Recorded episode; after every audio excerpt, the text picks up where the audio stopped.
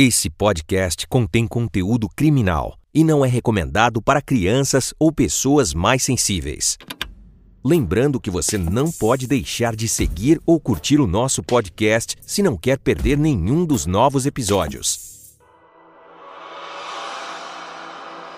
Uma jovem universitária de apenas 20 anos e cheia de objetivos. Essa era Daniela Oliveira, a garota cearense do município de Pedra Branca, que no dia 24 de abril de 2019 desapareceu. Nesse dia, ela estava com seu pai, quando o mesmo deixa Daniele no sítio da família para ela continuar a produção de queijos. O que ele não sabia é que aquele momento seria o último ao lado de sua filha. Um dia depois, Daniele foi encontrada morta com sinais de crueldade e violência sexual. O seu algoz, um ex-funcionário da família, José Pereira da Costa, mais conhecido como Zé do Valério, que está preso e condenado a mais de 30 anos de prisão.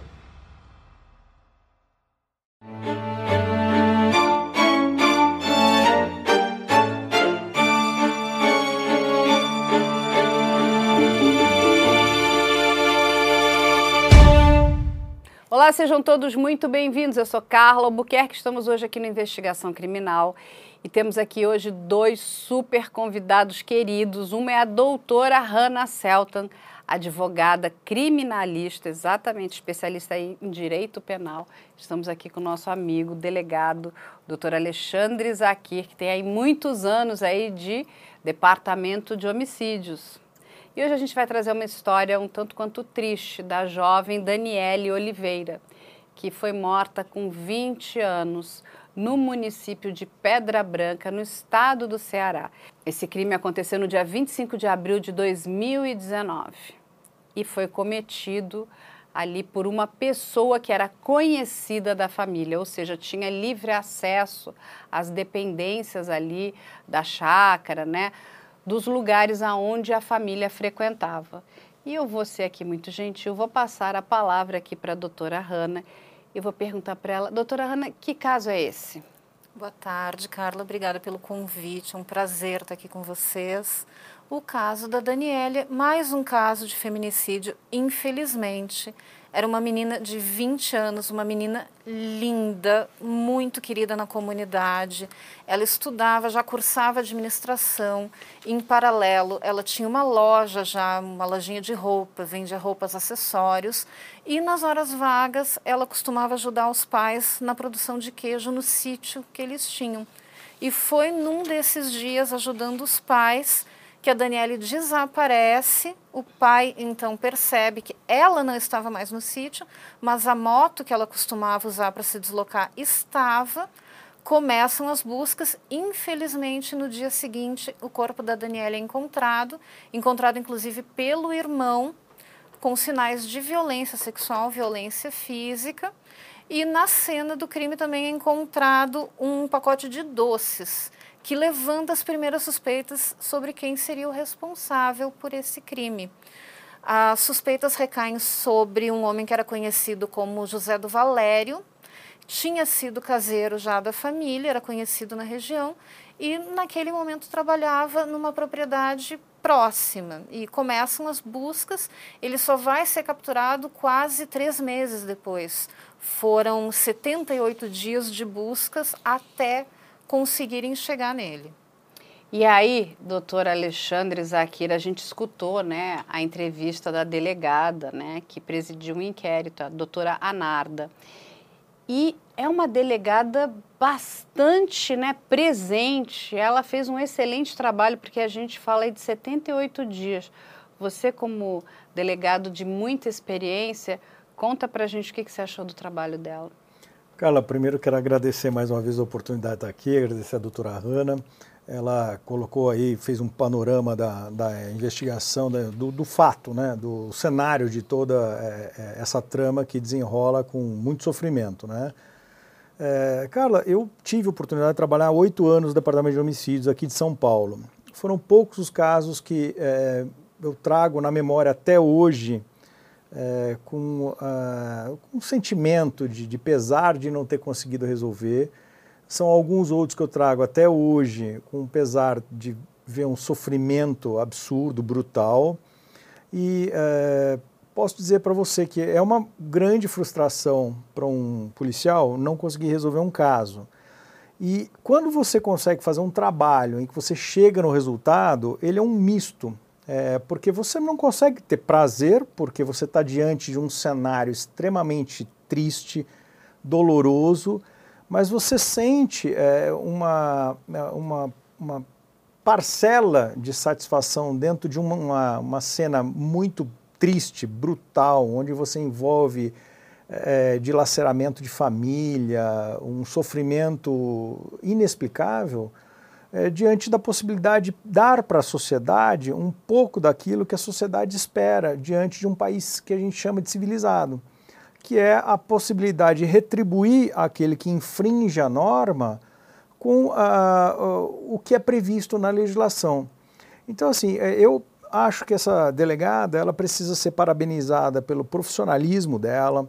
Ela teve, apesar de ser muito nova na profissão, como ela mesma diz que começou uh, quatro dias antes como a, a, carreira dela como delegada, lógico, tinha uma experiência grande tendo sido advogada criminalista antes, mas é, essa dedicação que ela mostrou no caso foi fundamental para pelo menos permitir que os pais dessa menina pudessem é, é, aplacar a dor.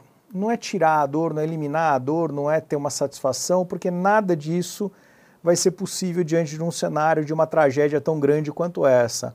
Mas aplacar a dor foi possível e graças ao profissionalismo desta delegada. Não, realmente, o trabalho dessa delegada foi, assim, fora da curva.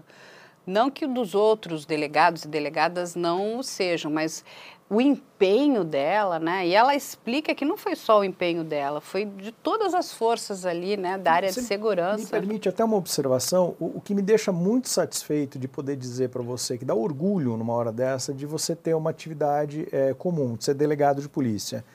Porque você vê uma profissional que soube extrair de toda a diversidade toda a sorte de empenho das mais variadas, é, é, dos mais variados atores desta situação toda, para poder extrair de todo mundo o máximo da dedicação, para poder chegar a um resultado e entregar para a sociedade o mínimo que a sociedade espera diante de uma cena tão trágica quanto essa.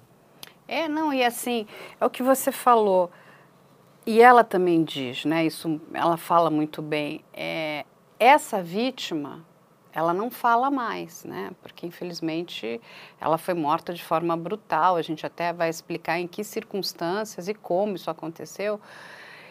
E ela fala: hoje eu sou a voz dessa vítima, né? Então a gente precisa dar voz a essas pessoas porque elas foram caladas e os motivos, né, doutora Hanna, são os mais fúteis, são os mais assim pequenos vou matar uma pessoa porque ela me disse um não.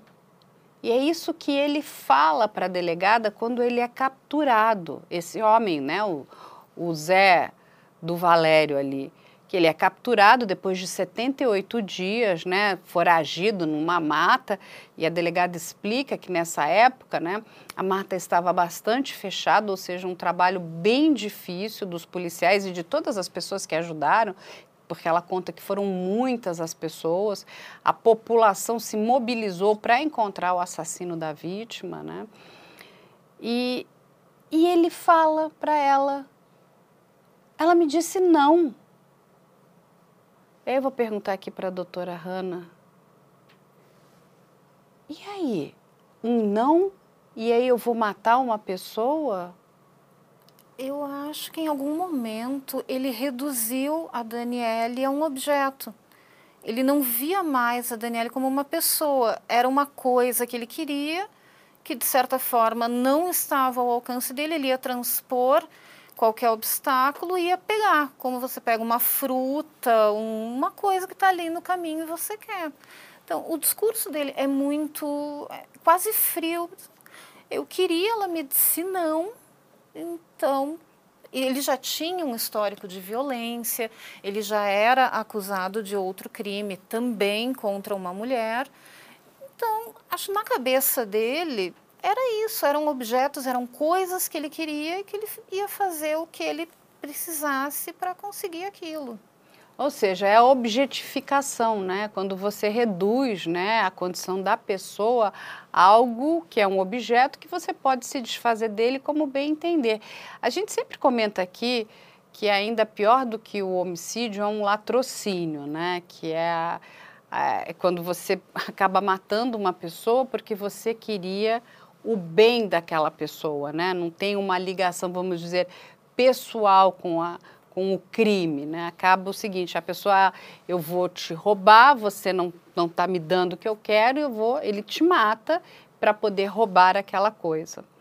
Mas nesse caso aqui, quando você olha essa pessoa que acha que tem o direito, né, de se apoderar do corpo de uma moça tão jovem, por quê? Porque ele quis.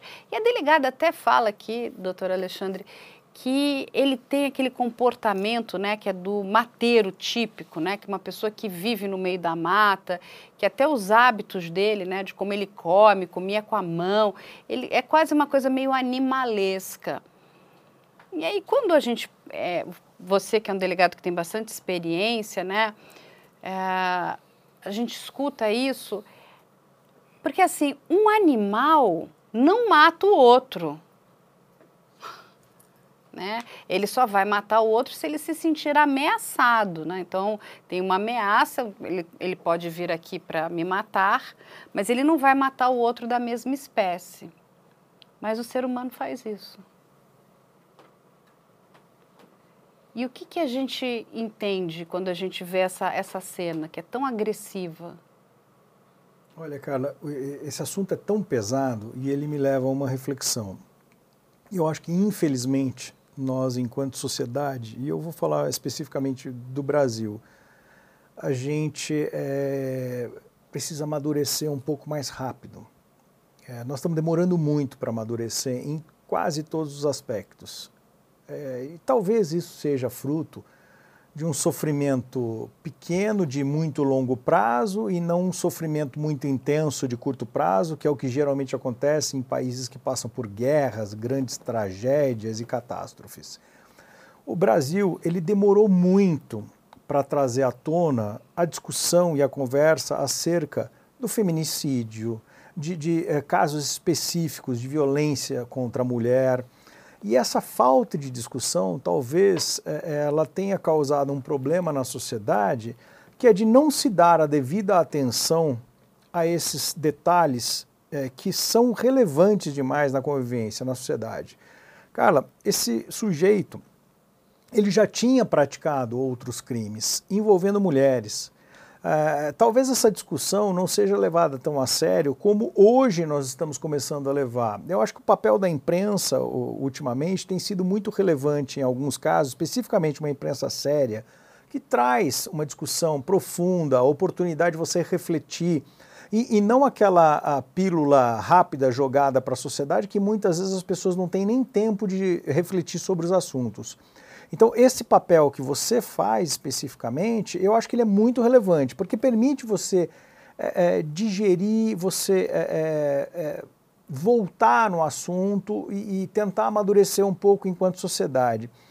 Esse cara, uh, uh, Carla, para mim é um sujeito que jamais poderia voltar ao convívio social.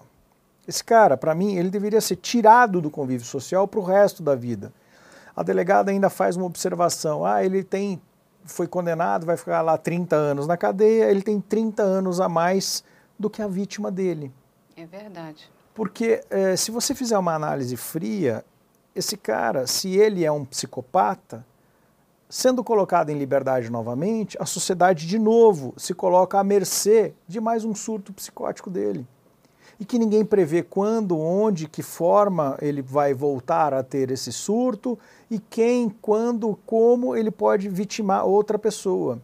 Então, essas reflexões, essas conversas doídas, mas que deveriam ser maduras e não é, é, travadas sob os holofotes ou sobre palanques, onde um quer mais puxar para si uma bandeira ideológica, uma bandeira de, de, de, luta com um interesse que não é a defesa da sociedade, e sim muitas vezes a defesa de um mandato ou de qualquer outra coisa, Cara, essa discussão precisa ser amadurecida. E é isso que me incomoda profundamente a gente é, é, demorar nisso. Por quê? Porque as vítimas acabam surgindo, elas acontecem, elas vão aparecer. Mais cedo ou mais tarde elas vão aparecer. Enquanto a sociedade não consegue amadurecer de forma uh, mais célere, isso vem acontecendo intensamente. Nós somos o quinto país no mundo em feminicídio, pelo que é eu tive muita, de informação. É, é, muita mulher morrendo. É muito. E o pior de tudo, quando você coloca quem está na nossa frente, causa mais surpresa ainda. Nós não é. estamos falando de, de, de, de países. A questão toda é assim, é, eu acho que vai mais além aqui, né? A doutora Hanna aqui que está trabalhando com as leis também. Quando você fala de um psicopata, né, que é, tem um transtorno de psicopatia, a gente não sabe se ele é ou não, porque ele precisa passar por uma análise, né, por um, um, um, trabalho ali com psicólogos forenses para que seja analisada né, esse, esse perfil desse transtorno. A questão é que nem todo psicopata é inimputável. A grande maioria deles, né, e me corrijam se eu estiver errada, eles são imputáveis. Ou seja, eles sabiam o que eles estavam fazendo e fizeram porque quiseram.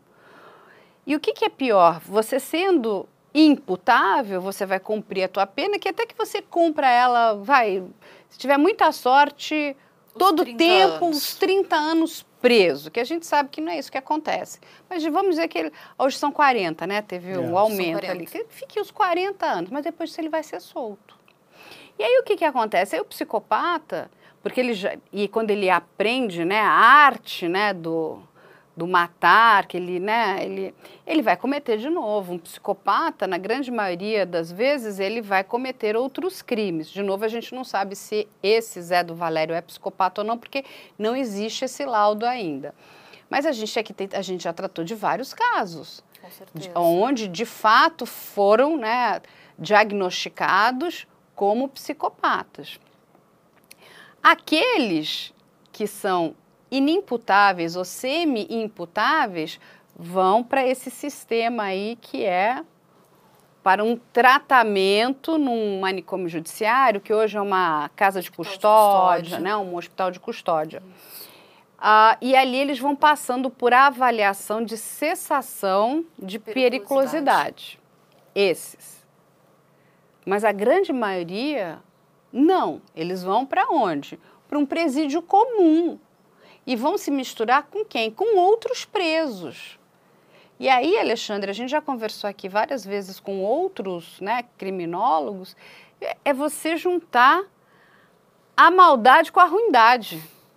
E aí é o seguinte, e o psicopata, na grande maioria das vezes, ele, ele é um mestre né, na manipulação. Vamos pegar aí o caso da própria Suzane von Richthofen, né? Ela não mata, mas ela acha quem vai matar por ela. Então ela e ela, né, monta toda a cena. Ela consegue fazer duas pessoas cometerem um assassinato horroroso, porque mataram o pai e a mãe de forma cruel. E a motivação é a mais nojenta, Viu? né? Abjeta. Era o quê? não gostava, eu queria dinheiro, meu pai não me dava dinheiro suficiente, então o que eu vou e mato. Agora ficou fácil, vamos matar porque não, presta. Por que, que não pegou e não foi embora? Por que, que não foi arrumar um trabalho? Você não está satisfeita? Não gosta? Vai, sai de casa. Não, mas não quer, né? Aí não é confortável. Não é confortável. Ela quer, ela quer ficar com aquilo que ela acha que lhe pertence, que é dela, que ele é de direito.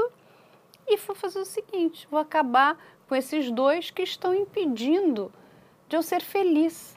Porque a gente vive, inclusive, isso é uma coisa que a gente precisa estudar, uma sociedade de pessoas que, assim, eu não sei o que, que é isso. Né? É porque, assim, eu e o Alexandre somos mais velhos aqui que a Ana. A gente vem de uma época que não está satisfeito, vai embora. Não é isso? Sim. É muito simples. Não Exatamente. Gostou, vai trabalhar, vai ver quanto é difícil, né? Quanto é difícil você se sustentar se manter firme, né? Porque é isso, não é? É uma Hoje geração dia... que se considera merecedora de muito. Parece que o mundo deve muito para tá essas pessoas. Está em uma dívida com essas pessoas, Exatamente. não é isso? Quando você olha essas pessoas tão jovens, com essa mente criminosa tão.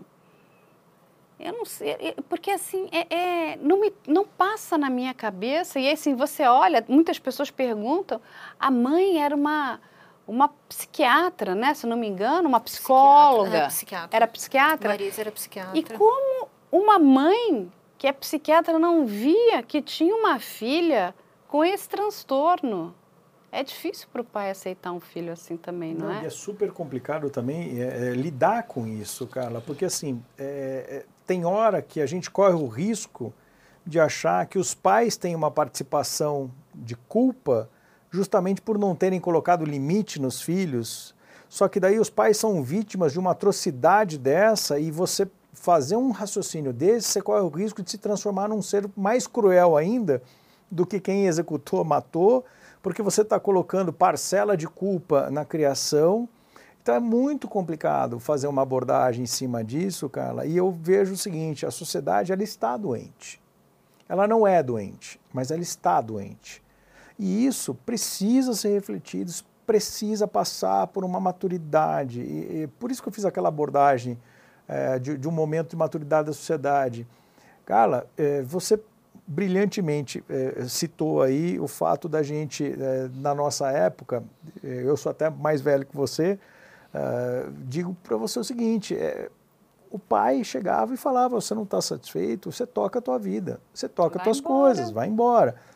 E não deixar nunca espaço para uma indignação tomar corpo e querer fazer com que você vá uh, partir para uma uh, para um, o exercício das suas razões, mesmo sem tê-las. Né?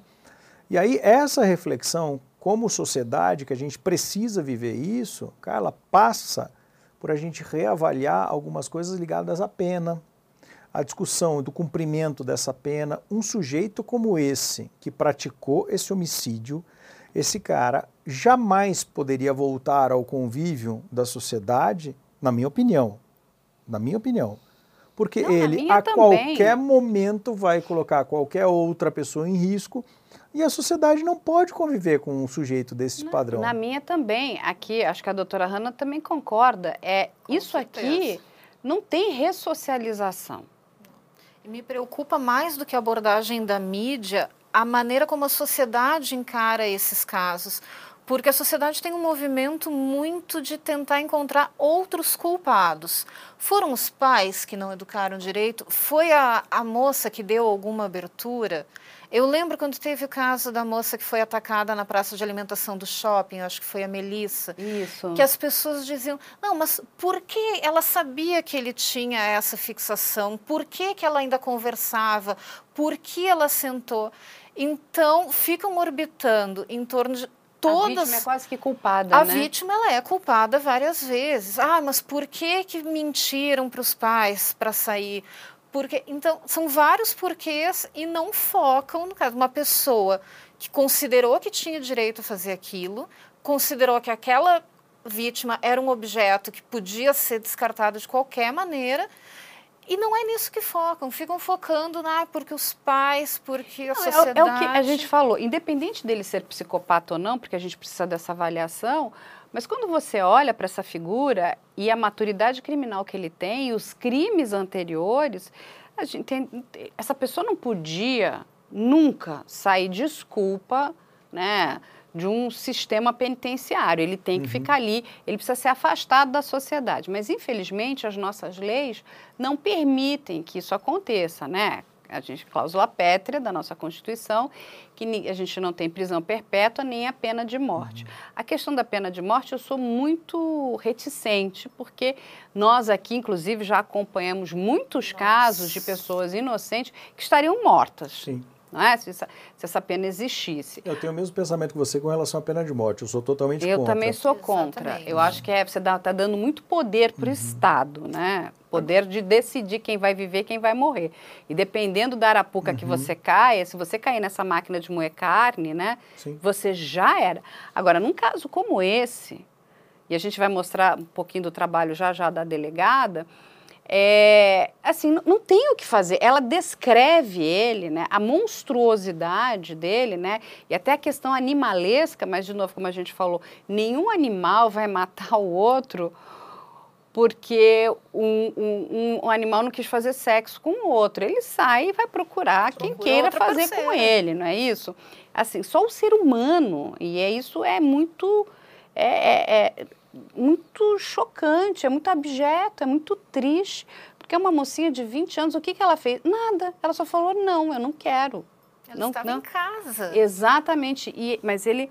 E aí o que, que a gente faz, né? É, eu, eu, digo assim, a gente precisa repensar essas nossas penas, né? A gente precisa repensar esse nosso sistema, porque está uhum. errado. Não vai parar. Aí, assim, não vai diminuir, porque não diminui. Não. E agora, assim, e, e a, a gente está vendo um escalonamento, né? Porque, assim, são motivos muito idiotas, né? Muito idiotas. E, e, tudo vira é, motivo para uma, uma, uma, solução paliativa. Uma coisa que me incomoda profundamente, que me deixa assustado, é ouvir policial instituição policial é, dando dica de segurança. Porque assim, você claramente vê quando um sujeito dá uma dica de segurança, de função que é, é, é dele, ele está terceirizando o resultado. Não estou criticando o, o, fato de você dizer, para olha, toma cautela, coloca o celular numa situação é, de, de maior proteção, se protege com isso, aquilo. Mas é, você vê a falência é quando justamente aquele sujeito que, que tem por obrigação fazer a proteção vira e fala: é, olha, eu não consigo fazer meu papel, então se protege você. Faça isso para você se proteger. É mais ou menos como um médico é, dizer: olha, vou, vou, te dar uma dica para você é, minimizar o seu problema de, de saúde. Não, você vai lá e trata o cara. Você precisa de uma trata solução, o cara, né? trata é. ele. Quem vai dar dica é antes de acontecer. Não, é, é, o que a gente explica aqui, né, doutora Hanna? É o seguinte, a gente tem ali, né, o... A gente tem tanta polícia, né, na verdade, você tem polícia militar, guarda civil metropolitana, a polícia militar, a polícia civil. A gente entende que cada uma dessas, né, dessas três forças aqui trabalha num determinado espectro, né? A polícia militar, ela vai tentar coibir o crime para que ele não aconteça. A civil vai entrar depois que o crime já aconteceu. Então eles estão trabalhando ali de forma conjunta, mas depois tem todo o trabalho do judiciário. E eu acho que é, é nesse momento que a gente tem aqui sérios problemas, porque não adianta nada o Ministério Público pedir a condenação o juiz condenar, né? Quer dizer, você vai ao tribunal do júri, tribunal do júri condenou, o juiz vai lá colocar a dosimetria da pena, quanto é, quantos anos aquela pessoa vai precisar cumprir né, no regime fechado. Mas isso não resolveu o problema, Sim. porque essas pessoas vão voltar. É o que ela, a doutora Hanna falou. E aí, o problema se está na lei. Essa lei, ela pode ter funcionado algum tempo atrás, hoje já não funciona. Exatamente. Existe esse senso comum de que a polícia prende, o juiz solta. Mas, na verdade, o juiz está cumprindo o que está na lei. Ele não está soltando porque ele quer ou porque ele acha que é o que tem que ser feito. Ele está cumprindo o que está na lei. Então, a gente precisa parar e refletir em cima de um ordenamento que está ultrapassado. Nós temos códigos ainda da década de 40 a sociedade não estava preparada para o que nós temos hoje. Né? Então, a gente precisa refletir, precisa ver uma reforma, né? para que não só a polícia, mas os juízes, eles possam cumprir isso da maneira que seja melhor para a sociedade. No e... momento que tu assume, desculpa te interromper. Não, não, eu é, no momento que as autoridades assumem, olha, falhamos, vamos terceirizar isso para vocês, se cuidem, ele também está atiçando aquelas pessoas, bom, se eu vou ter que me cuidar, eu também vou ter que fazer a justiça. Então, daqui a pouco, que vai ser o quê? Um quadro de barbárie, todo mundo capturando, prendendo, punindo como acha adequado. Não, eu não vejo isso com bons olhos. É, é, é, o que a gente falou, desculpa, quase cortei, é, é horrível fazer isso, mas a gente precisa se policiar. É maturidade, é maturidade da sociedade como um todo. Carla, se me perguntassem qual a dica que eu dou de segurança, eu diria, sabe o que para a pessoa? Escolha bem seu político, porque ele vai fazer as leis. Exato. Não, mas isso a gente fala aqui o tempo é, inteiro. É fora do normal. É, parece que é. As pessoas brincam, né? Até na época das eleições. Ah, eu vou votar no fulano que, vai, que faz graça, porque ninguém. Gente, você está dando um tiro no pé. É.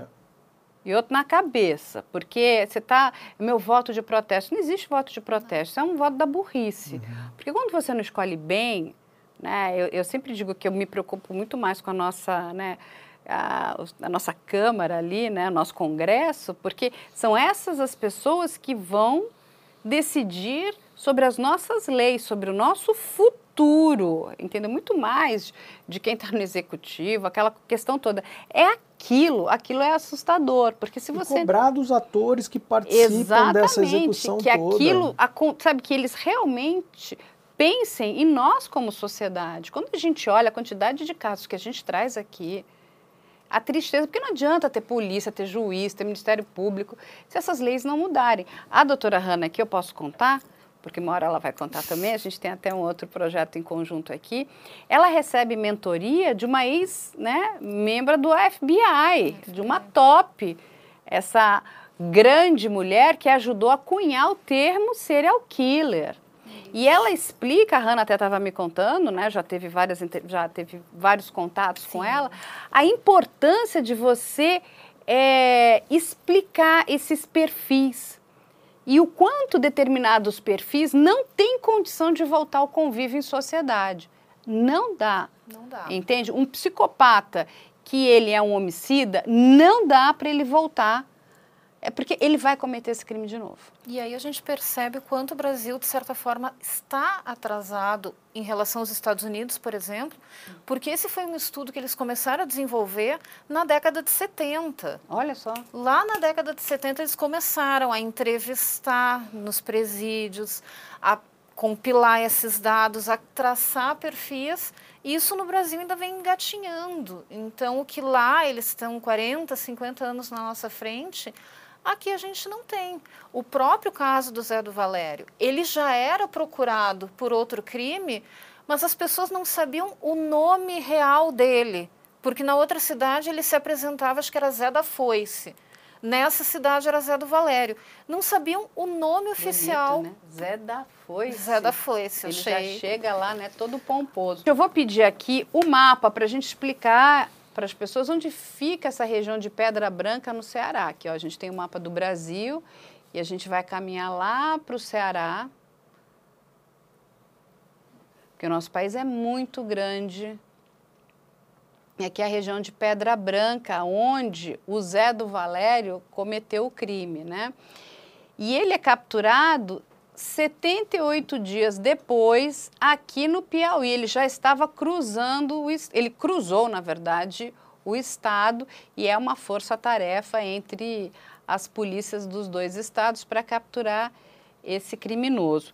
E eu vou pedir aqui na sequência para que a gente solte aqui o trecho 2, que é o detalhe da execução. Como é que a delegada vai contar para a gente como é que ele cometeu esse crime? Ela chega no sítio com o pai para que eles possam fazer um. Tá lá na produção de queijo. O pai, por volta de meio-dia, diz: Filha, vamos embora. Ela diz: Pai, pode ir. Eu vou terminar aqui a produção. Já já eu volto para casa.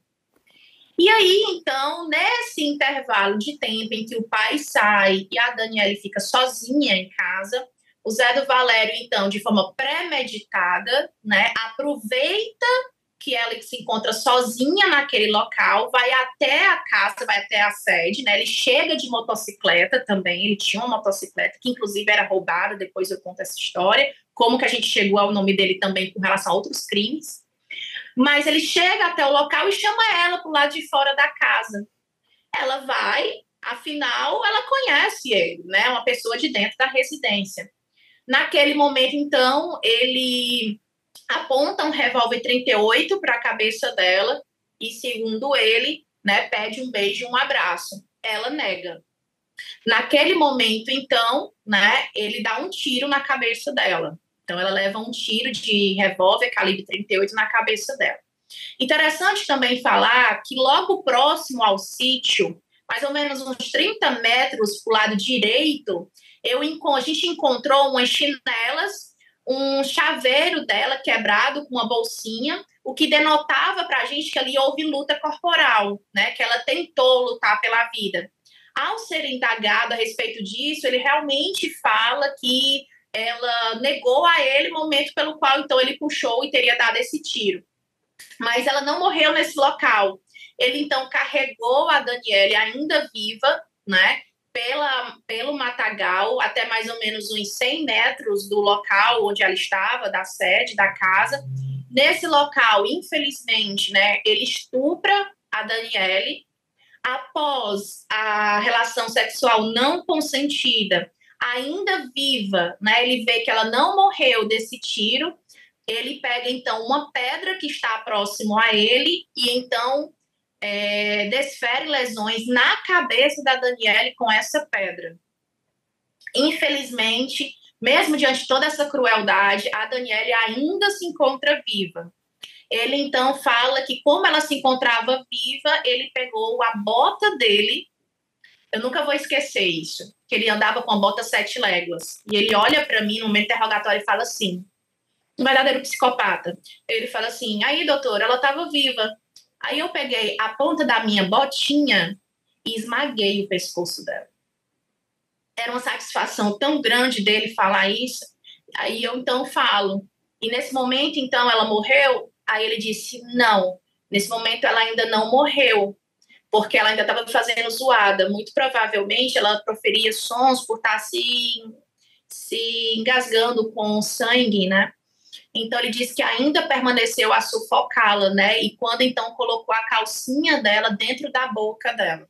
Então você veja que essa mulher, ela sofreu todo tipo de crueldade possível. Ela levou um tiro na cabeça, ela foi estuprada, ela foi esganada, ela levou pedradas na cabeça e ela foi sufocada com sua própria calcinha. Então, após isso, ele disse então que deixou o corpo lá e saiu então para sua residência, quando então trocou de roupa e empreendeu fuga pelo mato. E aí, o laudo pericial, o laudo cadavérico, né, diz que ela morre por traumatismo crânioencefálico com asfixia e sinais de violência sexual. Nossa, Isso. que terrível. Infelizmente. Aí quando a gente escuta, né, tudo que essa delegada conta pra gente aqui, aí eu vou perguntar para os dois, é, que, que a gente. O, quando a gente fala assim, justiça, o que, que é justiça, né? Porque, gente, o que essa moça passou, delegado Alexandre, é, é horrível. Né? Ele, assim. E tudo porque ele nutria uma paixão, né? Não correspondida, no qual essa moça nem imaginava, porque esse homem, inclusive, já havia prestado serviços para a família, ou seja, ele era uma pessoa na qual ela conhecia, porque né, já tinha trabalhado para a família dela. Ou seja, ela, né, ela abre aquela porta, né, ela conversa com ele, porque estava dando atenção a uma pessoa e aí começa aquela sucessão de horrores, né? Essa vítima ela passa por uma sucessão de horrores e aí a gente no final pede por justiça. Existe justiça? Eu vi uma entrevista com os pais depois que ele foi capturado. Eles dizem que eles não estavam felizes de nenhuma maneira, mas que eles estavam aliviados, porque por mais que não fosse trazer a filha, ela não ia voltar, era um conforto que, que, ok, ninguém mais vai passar por isso. Ninguém mais vai precisar passar pelo que a Daniele passou. Então, foi o conforto que a família encontrou, porque não tem explicação. É uma cena de muita raiva, é muito ataque no rosto. Assim, parece que ele buscava desfigurar a menina. E se for ver, ela tinha 20 anos. Ele tinha trabalhado por quatro anos com a família dela. Então ele conheceu ela ainda adolescente, com que 15 anos talvez. Então não é uma coisa. É não, não porque ele diz que nutria uma paixão, vamos dizer que uma é. paixão platônica, né? Uma é. paixão não correspondida. Mas a violência né? Porque é, tem requintes de muita crueldade, né? Muito. né? Não é um crime, é fui lá, ele deu um simples tiro e matou. a moça, né? Não, tem crueldade. Ele, ele quis, né, aquela coisa, né, da, da conjunção carnal. Ele fez, mas não satisfeito ainda, ele deu pedradas na cabeça dela. Não satisfeito ainda, ele esgana ela com um pé, não é isso? Com a bota, ele sufoca ela com uma bota.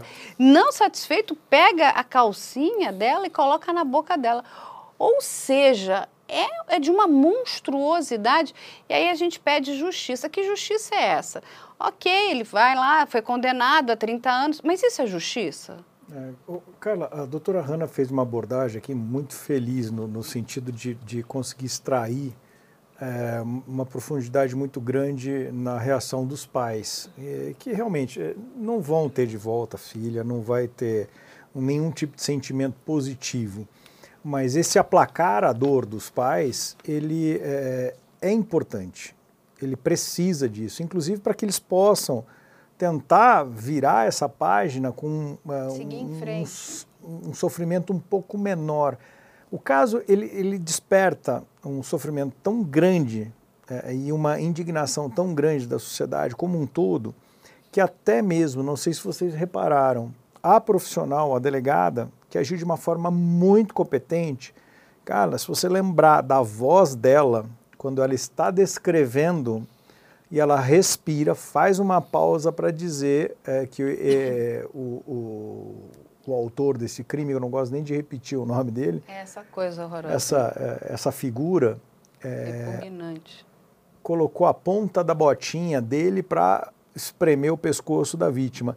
A voz da delegada dá uma embargada porque ela acompanhou e ela viveu no interrogatório a reprodução da cena do crime. Então é muito duro o trabalho, Carla. Ele é um trabalho que a gente precisa endurecer para sobreviver nele, mas a gente não pode nunca aplacar a ternura da nossa análise diante de todas as situações e dos envolvidos. Então eu falo que o trabalho policial numa situação, principalmente no crime de homicídio, ele é muito complexo, porque ele precisa de um profissional que tem a capacidade de se distanciar do fato, mas não distanciar-se o suficiente para não permitir que ele enxergue e sinta a dor daquele, daquele lugar. Por sobrevivência, ele precisa ter essa, essa força, eu vou ser muito franco contigo. Você me conheceu no departamento de homicídios, você se lembra disso. Cara, às vezes por defesa, a gente acaba muitas vezes falando, falando e contando muita coisa é, e depois é, aquilo tem que sair de dentro da gente, senão a gente não sobrevive. Não, sim, as pessoas sempre perguntam para todos nós, né, como é que vocês conseguem trabalhar com esse assunto, né? Cada um dentro da sua é. área, né? O, a polícia na questão da investigação, a toda a parte né, do direito que vai trabalhar essa questão, como é que a gente vai trazer uma, uma resposta para a sociedade, como é que vai ser a pena dessa pessoa, nós da imprensa, né, traz, tentamos, a gente está tentando trazer um pouquinho de luz, da voz, né? E principalmente que eu digo, né? É, é importante a gente mostrar o tamanho do nosso país, ele é muito grande, o crime é muito diverso, né?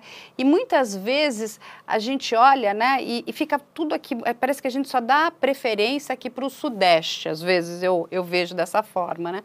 E aí quando você olha o nível de crueldade, né, é, desnecessária, desmedida, né? É, é o que a própria delegada explica. Esse homem já era procurado, né? Como é que nada acontece? E ele fala para ela é, eu, eu fui preso pela insistência de vocês, porque ele se enfiou na mata como bom mateiro. Ele chegou no momento que ele falou: ou eu me entregava ou eu ia morrer de fome. Foram e duas aí... comunidades mobilizadas era a comunidade no Ceará e a comunidade no Piauí colaborando. Exatamente. Ele só é pego porque ele consegue abrigo em uma propriedade, eu digo abrigo com muitas aspas, porque o dono percebeu que era ele, tentou ganhar confiança. Não, pode ficar aí, eu te trago água, te trago comida. E por três dias ele levava comida com calmante porque no pensamento dele foi em algum momento ele vai se desligar com o calmante e a polícia vai conseguir pegar. E a polícia acabou colaborando, porque ele disse, e é muito curioso isso, ele disse para a polícia: vocês entendem de investigação, mas eu entendo de mato. Então, se vocês entrarem agora, ele vai fugir. E a polícia recuou e esperou. Foi só no terceiro dia, quando ele realmente apagou com o medicamento que ele vinha colocando na comida, que a polícia consegue pegar. Isso é fantástico. Olha, olha, como essa pessoa ajudou a polícia. Nossa. Gente, parabéns para esse indivíduo, né? São ele... Elias. E ele hum. é de uma simplicidade. Olha falando. só como ele teve a sacada. Ah. Exatamente, foi astuto, ajudou. Mas o que eu quero dizer novamente, olha o tamanho né, do nosso país, o tamanho do problema que é tão, é tão grande, por que, que é tão importante que todos nós possamos mostrar isso. Mas é o que você falou, Alexandre, chega um momento que a gente também precisa começar, a gente se distancia, né? As pessoas perguntam, até para que a gente possa ajudar, se a gente não tem como a gente não se envolver, não né? Tem. Por exemplo, eu e a Hanna somos mulheres, chega na hora, assim, dá uma coisa, né, dentro da gente que sobe um, um calor aqui, né? Tipo assim, reações. como é que a gente vai ajudar essa, essas outras, é, como é que a gente ajuda essas outras mulheres? Mas a questão não é essa, a questão é que depois de tudo isso, vem aquela aquela pergunta: existe justiça? Porque é o que você falou, a gente não traz essa moça de volta, essa moça cheia de sonhos, essa moça que nunca fez mal a ninguém a gente não traz essa moça de volta. É lógico que a gente precisa dar uma punição para essas pessoas, mas eu não vejo é, essa punição como, sabe assim, não, isso aqui agora a gente resolveu, não tem solução. O problema está é, longe de a gente chegar numa solução. Carla, você me conhece há bastante tempo, é, conhece profundamente. A nossa amizade, ela, é, ela é, revela muita coisa da, das nossas vidas, né? É, você sabe que eu sou cristão e gosto muito de ler a Bíblia. É, tem uma passagem da Bíblia que diz que é bem-aventurado aqueles que têm fome e sede de justiça. Mas ela complementa e diz que eles serão saciados no reino dos céus. Né? Então, isso nos traz uma reflexão aqui na Terra, que é a seguinte: é, não é que nós devemos parar de buscar justiça, de jeito nenhum. Nós temos que buscar a justiça. Nós seremos bem-aventurados mas também nos dá uma dica de quando seremos saciados. Então, cara, é, a minha análise é a seguinte: é, eu acho que o seu trabalho ele é maravilhoso porque ele é um trabalho que é bem-aventurado. É um trabalho de alguém que busca justiça. E você vai ser agraciada em algum momento que talvez eu acho que não seja aqui na Terra. E isso serve para a gente transportar para todas as pessoas, para a nossa sociedade como um todo, que nós não podemos deixar de buscar essa justiça, mesmo sabendo que aos olhos dos homens talvez ela não se faça e não nos sacie. Né? Então é assim, é, é, é difícil colocar a religião no meio dessa história, eu faço uma abordagem do ponto de vista é, é, de cultura e de um livro que é, serve para muita gente como um parâmetro e um norte, não, não, é uma... Eu concordo com você, né, que assim, eu também acredito, né, que a gente vem para essa vida para poder evoluir, né, uhum. para que a gente evolua. E tem pessoas que não aprenderam nada, né, tem, tem uhum. algumas pessoas que acreditam, outras não, se a gente vai ter uma outra vida ou não, mas eu acredito piamente que a gente vem para cá por algum motivo, não é? E assim, e nos, nos, a gente recebe muitas oportunidades, mesmo aquele que se encontra, né, na, na, na, na pior situação. A gente já viu aqui casos de pessoas que não tinham absolutamente nada, que elas estudaram com um livro do lixo e se transformaram em pessoas gigantes hoje, né? Estão aí, né? É, se transformaram em profissionais assim sensacionais. Olha só, não tinham nada e onde elas chegaram. Viram protagonistas Exatamente. da sociedade. Exatamente. Né? Aí a gente tem. Mas a gente tem algumas outras pessoas que não, que elas preferem lutar com essa força completamente negativa que está dentro de, da, da, gente. A gente tem uma coisa boa e tem um lado ruim uhum. da gente também, né? Como a gente vai Sim. lutar com isso. É, e, e, mais lá na frente a gente vai encontrar esse caminho, eu acredito também. Mas quando a gente está aqui, né, e temos essas questões com essas famílias, né, que é, de novo, não é uma guerra de facção, entendeu? Que está na cara que aquilo vai acabar mal. Aquelas famílias que perdem, né, os seus filhos nessas guerras, nessas brigas de facções, ou eles entram para essas organizações criminosas e acabam, né, entrando em confronto com a polícia, aquilo vai acabar mal. Aquelas famílias já esperam aquilo, a gente entende isso. Mas não é o caso aqui dessa mocinha, coitada aqui, por quê, né? Ela não fazia. E aí que eu digo, quando a gente fica esperando a justiça e a gente e é feito aquilo que se pode, mas aos meus olhos não é uma justiça. Isso não é justiça, entende? Tudo bem, tiramos ele, mas é o que a gente pensa. Tiramos de fato? Ele, será que ele não vai ser solto? O que, que vai acontecer? Entendeu? Será que não vai ter uma manobra jurídica? Gente, aí quando a gente para para olhar, olha o que está acontecendo no caso da Boate aqui, são 10 anos. 10 anos. 10 anos. 10 anos. E, assim, e eu não estou querendo comparar uma coisa com a outra, uhum. até porque, de, de verdade, eu não acredito que nenhuma daquelas pessoas tenha tido a intenção de fato de matar ninguém. Aquilo é uma sucessão de erros, lógico que todos eles são culpados sim, eles assumiram lá o tal do dólar eventual, porque sabiam o que podia acontecer, né, e assumiram o risco, né, aquelas pessoas todas morreram, número absurdo. Temos problemas aí, né, que estão ligados à nossa questão do próprio Estado, né, em relação àquilo tudo. Mas até hoje, então, a gente vive tudo, acontece, todos os problemas acontecem, a gente joga agora aqui no, agora é resolve, justiça. Esperam Mas, uma solução milagrosa. Exatamente, é o que você falou. É lógico que aquela família se sente, tem um, é dado-lhe um conforto. O cara foi preso. Mas, gente, o que esse homem fez com essa mulher né, essa, essa família parar para pensar friamente, nós, quando escutamos, a gente já né, cria uma certa revolta. Você imagina esses pais, essa família. Esse 25 de abril, ele vai se repetir para sempre para eles. Entende? Não é uma morte qualquer, não é? É uma. É, assim, a, o nível de perversidade é muito grande. E eu vou aproveitar aqui e eu vou pedir aqui o trecho 9, que é o, texto, o trecho da promotora Cibele, que ela fala do sentimento de justiça, né? da mãe do sentimento de justiça. A mãe da Daniele é, conversou comigo também e disse que naquele dia ela conseguiu é, enterrar a filha dela de forma é, é no coração, né? No coração dela, porque a filha dela não estava mais ali, mas com aquele julgamento ela tinha certeza que foi feita justiça e que aquele réu é, teve a pena é, que merecia, que deveria ter, né, ser, ter essa resposta do Poder Judiciário, justamente pela extrema crueldade que foi.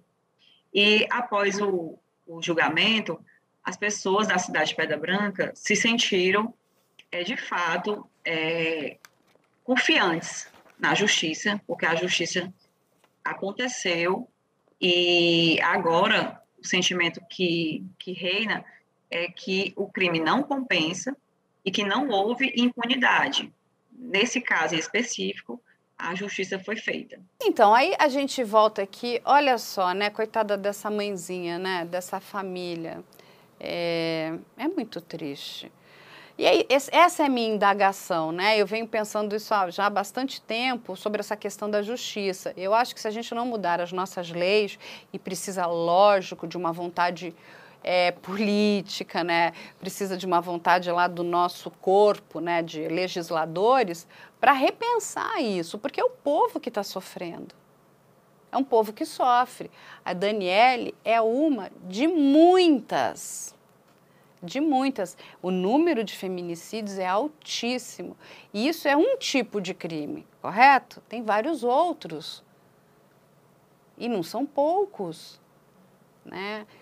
Essa semana mesmo a gente está tratando de um caso da chacina no DF, onde 10 pessoas foram mortas porque uma suposta disputa de terras Aí eu vou matar 10 pessoas, três crianças? crianças. Por quê? Para ter direito a uma terra que aquele, aquela pessoa nem tinha propriedade. A vida vale muito pouco. Infelizmente, isso acontece no Ceará, em Brasília, no Rio Grande do Sul, é no país inteiro. Não, não é particularidade de uma região. Claro, cada região tem as suas características, mas é no Brasil inteiro. Tem feminicídio em todo o Brasil, tem abuso em todo o Brasil. E parece que é um enxugar gelo. É, a, a gente vive há muitos Sim. anos enxugando gelo. É. E a sociedade cobra da polícia um trabalho exemplar. Tudo bem, a polícia vai lá e fez o trabalho exemplar. Foi lá e capturou o monstro. E aí? A gente entende que a justiça precisa né, cumprir a lei, porque nós somos todos legalistas e a gente quer que a lei seja cumprida. Mas que lei é essa? Uma lei que não atende. Gente, o Brasil é um país muito grande. Até quando a gente vai ficar vivendo isso? Com realidades muito, muito hum. distintas. É, você tem um estado onde um determinado crime precisaria ter uma pena muito maior do que a de outro. Talvez nisso é, a gente precisa tirar alguma reflexão e alguma lição de um país como, por exemplo, os Estados Unidos, onde as realidades, por serem muito distintas, elas têm é, o tratamento diferenciado, né? Eu acho que a gente precisava ter uma maturidade um pouco maior nesse aspecto. Né? O nosso modelo é, de, de, república é, talvez crie um pouco mais de dificuldade para isso, mas nada que não possa ser repensado e refletido diante de uma, de uma proposta de legislativa, Carla. E a gente cobra muito é, atividade policial e tem que ser cobrada. Não acho que não devamos, não devamos cobrá-la. Mas eu acho que a gente cobra muito pouco a justiça e cobra menos ainda a atividade política. Exatamente, porque sabe que a gente tem que cobrar? É deles. Não adianta cobrar da polícia. Gente, essa delegada está de parabéns, maravilhosa, sabe? É um orgulho dessa mulher. A promotora fantástica. Ele recebeu uma pena exemplar. Resolveu o problema? Não porque aí está sentado né, aqueles, né, aquele congresso enorme ali, discutem, né, mas eles não discutem o problema. E está aqui. E isso precisa ser parado, isso precisa ser repensado. E fica uma queda de braço com, entre as diferentes ideologias essa alternância de poder ela é saudável, mas entra um outro governo, então é aquilo. Eu vou desfazer tudo que o outro fez. E fica assim, mesmo que seja bom. É, e o próximo que entra desfaz faz o que esse está fazendo. Então, porque ele quer mostrar que ele é diferente, que ele faz diferente. Exato. E não pensam na sociedade. Eu entendo que a gente né, tem a questão da cláusula pétrea, mas a gente precisa repensar o que você falou. A, a doutora Hanna aqui, que tem estudado com essa mulher maravilhosa, Anne Bird. Olha o que ela criou, né? O que ela trouxe, o trabalho, a importância do trabalho dela para os Estados Unidos. O crime acabou lá? Não, não acabou. Mas, gente, olha. Quando a gente. A opta, punição né? para esse tipo de crime é muito severa. Esse cidadão, dependendo do estado que ele tivesse cometido esse crime, era a pena de morte, a pena capital. Se ele cumprisse os 31 anos que ele recebeu de pena, já estaria de bom tamanho. Ele tem 50 e alguma coisa, hoje acho que ele tem 54. Se ele cumprisse os 31 anos, já estava de bom tamanho, mas ele vai sair em quanto? Em é. tese, três quintos da pena, né? É, como ele tem antecedentes, talvez ele fique um pouco uhum. mais. Mas tudo também vai depender da boa vontade ali, de como é que as coisas vão caminhar. E a gente sabe que né, o nosso país é muito grande. O sistema está muito lotado, cheio. muito cheio, então progride para poder. É, aí, ele já está mais velho, é, ele aparece com alguma risco. doencinha aqui, acolá, já, né, vamos dar uma, um direito dele cumprir a pena em casa. E é isso que a gente vai vivendo, né? No nosso país, que é uma, parece que é uma piada pronta. E aí a família da Daniela Oliveira está passando por esse horror.